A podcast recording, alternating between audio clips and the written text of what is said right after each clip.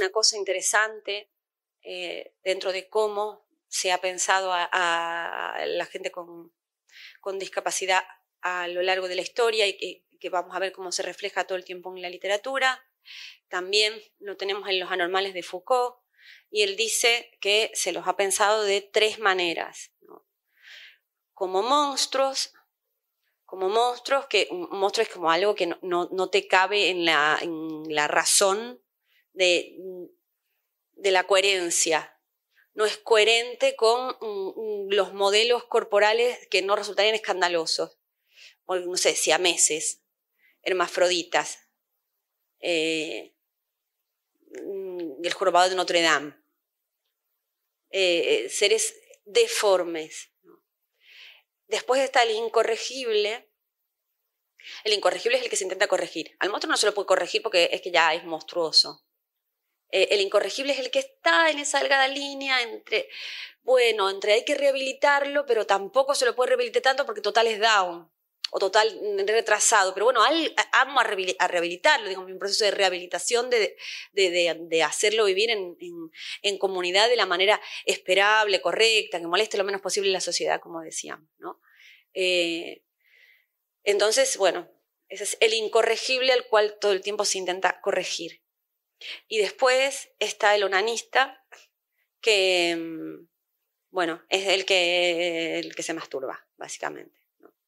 La manera de, de, alejar a las personas de la masturbación no ha sido, mm, no, no, se ha relacionado con la, con la sexualidad, se ha relacionado con la enfermedad a lo largo de la historia, como no te masturbes porque te va a quedar tonto yo no sé si ustedes, yo he llegado a esos discursos, creo que cada vez son menos, pero yo los he escuchado, digamos, de chica, digamos que, o, que alguien está medio bobo porque se hace mucha paja. Eh, eh, es esto de la, relación entre la, enfermedad y la, masturbación. Después tenemos entonces el incorregible, el monstruo, vamos a ver esto, eh, el modelo del, del onanista, no, porque como mal ve literatura infantil, no, hay mucho onanista por ahí dando vuelta, o por lo menos desenmascaradamente. Pero incorregibles y monstruos, sí, incorregibles y monstruos hay eh, por todos lados. Pero eh, también está el relato del héroe, esto ya fuera de, Foucault. Yo les había puesto, todos los héroes son patitos feos, les había dicho, ¿no?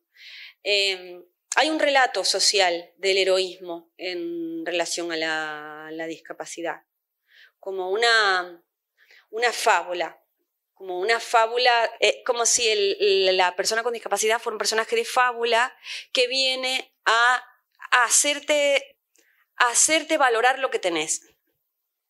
Porque si determinada persona, faltándole una pierna, pudo correr una maratón, Vos, boluda, que tenés las dos. Te vas a cansar que tenés que ir todos los días al laburo caminando. ¿No? Eh, es, eso. Esto es como el, el ejemplo, el personaje de fábula que, pese a, pese a los problemitas que tiene, eh, logra sortearlos, ahí está la cuestión heroica, ¿no? Eh, la vida la vida para una persona mm, con discapacidad es un desafío continuo, un súper desafío, es alguien, desde eh, simple, estoy hablando de esta construcción social, ¿no? Es alguien que todo el tiempo está enfrentando la adversidad. Entonces es como un oleaje de adversidades a su alrededor que, que, tiene que, luchar, entonces es un héroe, es un héroe. Eh, pese a lo que le tocó en suerte, eh, por algo se lo dio Dios también, ¿no? Como para, Dios escribe derecho, no sé de quién es esa frase, Dios escribe derecho en renglones torcidos, ¿no? Entonces, bueno, es como, está torcido, pero vos vas a luchar por, el, por enderezarte. Igual el hecho de que, de que se enderecen, no importa. Lo que importa es qué relato arroja eso a el resto de la sociedad. Entonces eso, el, tema es cómo convertir eso en, un, en una fábula de eh, de, la, superación de la adversidad que, supuestamente otra persona menos mm, capacitada que vos consiguió y, que te ayuda a eh, seguir luchando en la vida, que la vida siga teniendo sentido, a no quejarte de las cosas que te pasan, porque mira, hay un montón de gente que eh, no tiene lo que vos tenés, anda a saber que lo que vos tenés, puede tener una vida de mierda, pero eh, e, esa gente no tiene lo que vos tenés y, entonces consiguió pese a todo, consigue sobrevivir y hasta trabajar y hasta ser amada, etcétera, etcétera, etcétera. ¿no? Eh, esto pasa a pesar de, eh, a mí me gusta llamarlo el, estigma, el estigma, que es como algo que, decían los clásicos, el estigma es como algo que se te ve en el, cuerpo. Entonces, el, estigma del pese a, no, del a pesar de y del gracias a del a pesar de, eh, del sordo, ciego, down, lo que quieran, no me sé muchas etiquetas yo tampoco. El tullido, me encanta el término tullido. Hay una mm, revolución de los tullidos que empezó en, Alemania, que tiene que ver un poco, no en clave de chiste, pero, eh, o sea, en clave de chiste, la revolución de los tullidos sería acción mutante. ¿Vieron acción mutante?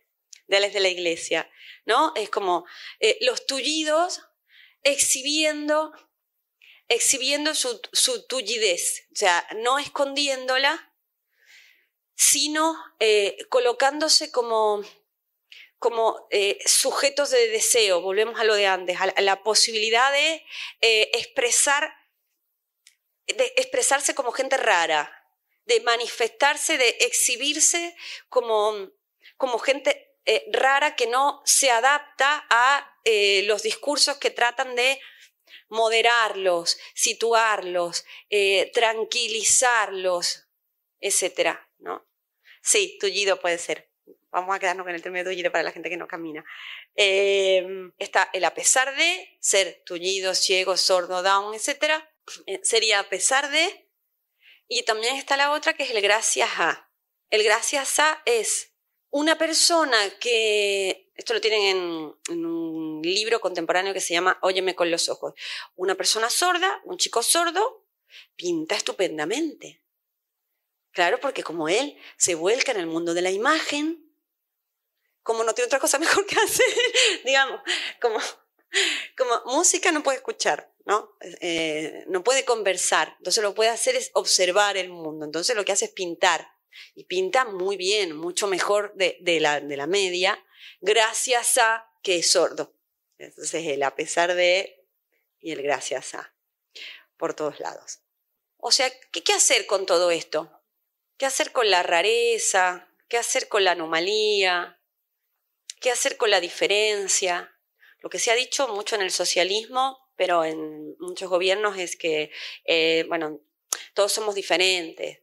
Entonces, eso, también es un mecanismo de normalización. Todos somos diferentes y eso hace que todos seamos iguales.